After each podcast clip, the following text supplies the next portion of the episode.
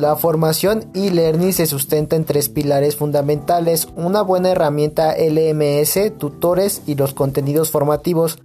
Estos contenidos hacen referencia a todos aquellos materiales que conformarán la base de conocimientos entregada al estudiante, como por ejemplo videoconferencias, videos, actividades, con el fin de alcanzar un objetivo de aprendizaje.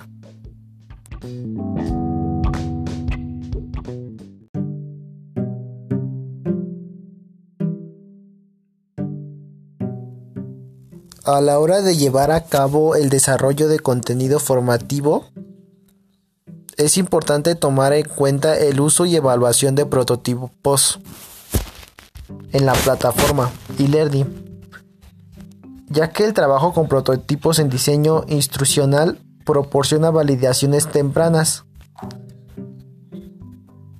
Aunque lo idóneo es hacer esta validación con usuarios finales, no es raro que en, este que en el primer momento solo participen usuarios avanzados o a veces incluso directivos.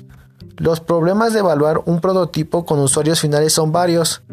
Genera expectativas sobre el resultado final, suelen fijarse en detalles y buscan contenido más que uso y presentación.